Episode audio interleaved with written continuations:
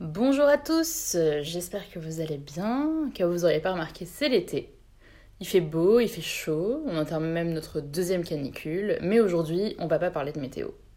Pourquoi? Bah Parce que parler de météo c'est angoissant. C'est le signe d'un manque cruel de sujets de discussion d'une part, et d'autre part ça réveille des angoisses complètement inutiles sur le réchauffement climatique. Bref, la vie est trop courte pour parler de la météo. Je vais donc aborder un sujet beaucoup plus sympathique, les vacances, et vous prodiguer un petit conseil lifestyle pour des vacances réussies. À savoir, tout noter jour après jour dans un carnet, les lieux visités, les personnes rencontrées, les plats dégustés, etc. Alors dit comme ça, ça peut paraître un peu chiant parce que vous n'avez pas fait des kilomètres pour prendre des notes. Surtout que la dernière fois que vous avez tenu un stylo, c'était pour jouer au me fléché dans le métro.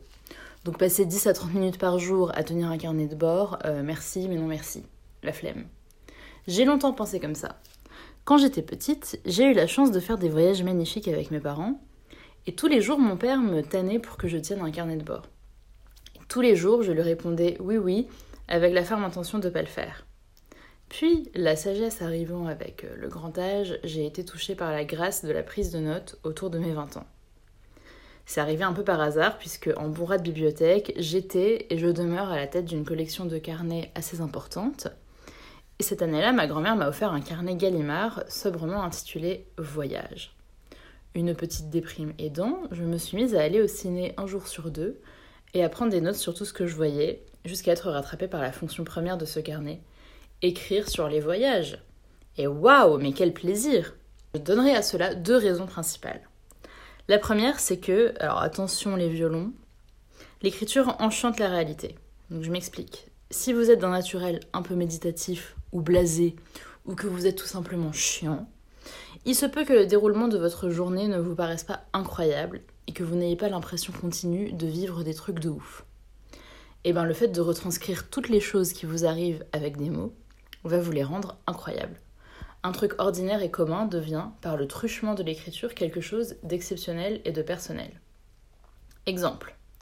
Vous allez manger une glace et devant vous, il y a une famille bruyante. Deux possibilités. Soit vous êtes blasé, soit vous en faites un épisode unique où vous étiez ce jour-là, à cette heure-là, chez ce glacier, avec ce gamin qui hurlait et vous empêchait de réfléchir calmement à la composition de votre glace. Donc, pendant les vacances, quand vous faites le bilan de la journée, vous vous rendez compte qu'elle n'était pas si banale que ça et qu'en fait, s'est passé plein de trucs. Sans même parler des cas où vous visiteriez des sites exceptionnels et vous feriez des dingueries. Tout devient une dinguerie dès lors que vous prenez du recul par l'écriture. Ça, c'est à court terme, à l'échelle d'une journée. Mais je dois avouer qu'aujourd'hui, si je tire du plaisir à noter ce que je fais pendant mes voyages, c'est surtout par. Enfin, c'est surtout pour euh, ce que ça me prodigue à long et à moyen terme, c'est-à-dire le plaisir de me relire quand j'aurais presque tout oublié. Le plaisir, au hasard de rangement, quand je suis bien attaquée par la routine, de me replonger dans le voyage et de me ressouvenir. Avec là-dedans deux familles de souvenirs. Les choses qui étaient déjà très chouettes à l'époque, et les choses anodines que vous avez totalement zappées pour fonctionner au quotidien. Parce que, ben, en fait, votre, votre cerveau est fait de telle manière que vous vous souvenez des choses utiles Bref. Donc dans la première catégorie, par exemple, euh, des choses euh, très chouettes déjà pendant le voyage, je vais citer euh, ben, mes vacances cette semaine avec Clémence, qui passe sans doute par là, bonjour. eh bien, il y a eu évidemment ce fou rire qu'on s'est tapé parce que les semelles de mes chaussures ne se sont pas décollées une, ni même deux, mais bien trois fois.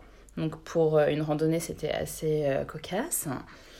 Et également euh, le moment où nous sommes rentrés chez des gens au lieu de rentrer dans le Airbnb pour lequel euh, notre logeuse nous avait laissé des instructions. Donc ça c'était fort de café.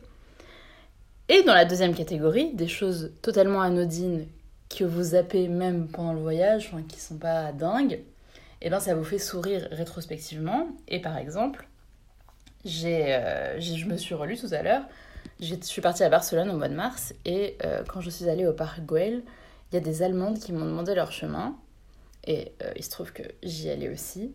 Et j'ai essayé de sympathiser avec elles et elles ont été absolument pas friendly. Elles ont tracé leur route alors que je leur ai montré mon GPS.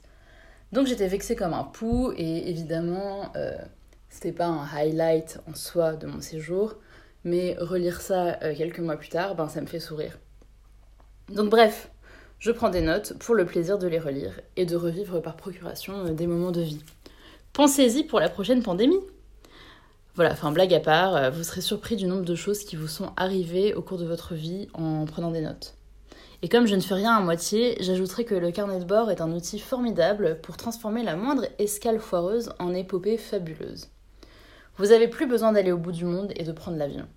Le carnet de bord est un remède très efficace contre l'éco-anxiété. Mais quelle ligne éditoriale solide et cohérente Voilà, sur ces sages paroles, je vous invite donc à profiter de vos étés et vous conseille euh, grandement de noter tout ce qui se passe. C'est très utile aussi en cas d'interrogatoire de police. Voilà, bisous